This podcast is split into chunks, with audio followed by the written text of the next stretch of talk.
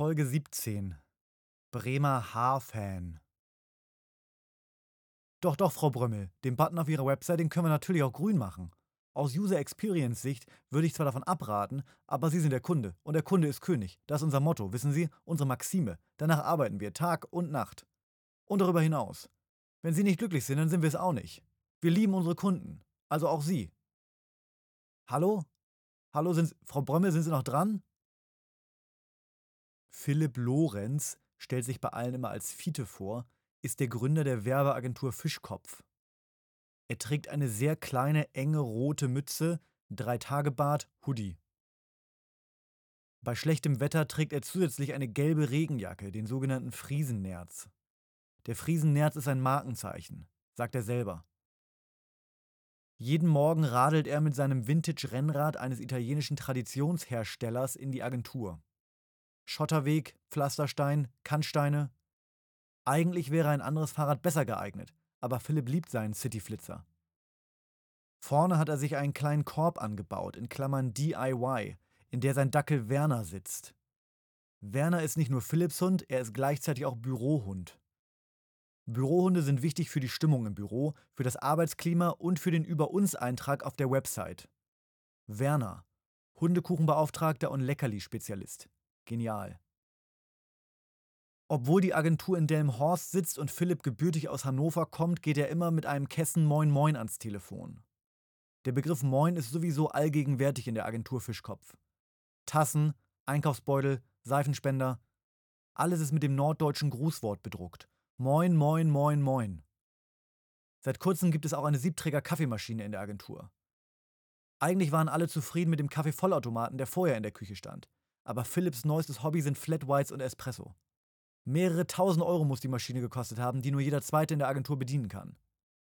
Neben Philipp arbeiten noch sechs weitere Personen in der Kreativschmiede.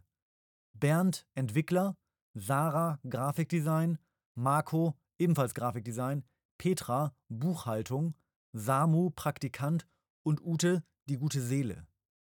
Ute kümmert sich um das Abwickeln und Weiterleiten der Kundentelefonate organisiert Team-Events, hält die Agentur sauber und sorgt dafür, dass immer genug Hafermilch im kleinen Kühlschrank neben der Kaffeemaschine steht. Vor zwei Wochen waren alle zusammen in einem Escape Room in der Bremer Überseestadt.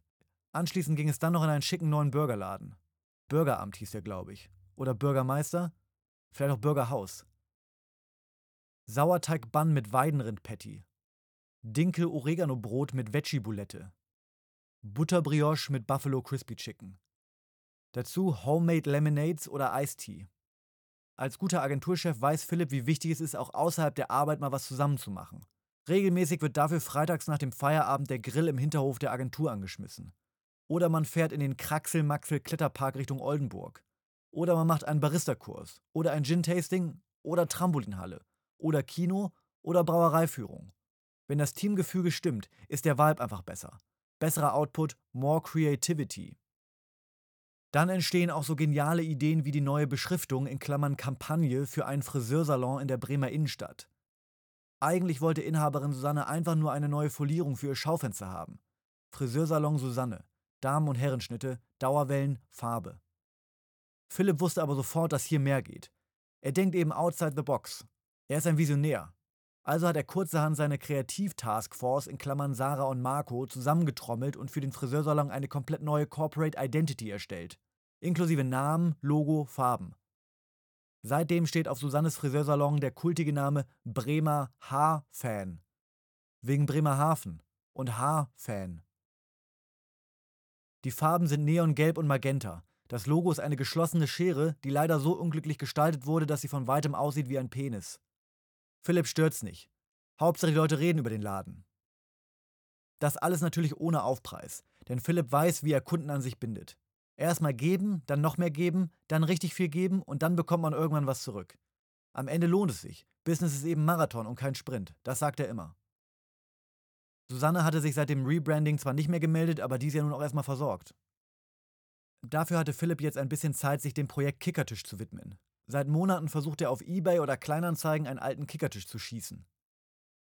Letzte Woche hätte es fast geklappt, aber Gandalf22-19 hat ihm das schöne Teil mit einem Gebot in letzter Sekunde vor der Nase weggeschnappt. Ärgerlich. Vielleicht klappt's beim nächsten Mal. Und bald steht dann ja auch noch das große Sommerfest an. Dort kommen dann auch immer Freunde und Verwandte von Philipp und seinen Mitarbeitern. Seit Wochen arbeitet Philipp an einer lustigen PowerPoint-Präsentation, in der er die Zahlen und Projekte des letzten Jahres präsentieren möchte. Anschließend geht's dann aber erstmal in den Urlaub. Von einem Nachbarn hat er sich einen Ford Transit verkaufen lassen, den er die letzten 20, 30, vielleicht auch 40 Wochenenden in einen Van umgebaut hat. Hashtag Vanlife. Zusammen mit Werner und seiner Freundin will er dann nach Skandinavien hochfahren. Für Entspannung, für Abstand, aber auch für ein paar Inspirationen und frischen Input. Die nächsten Kampagnen warten ja schließlich schon.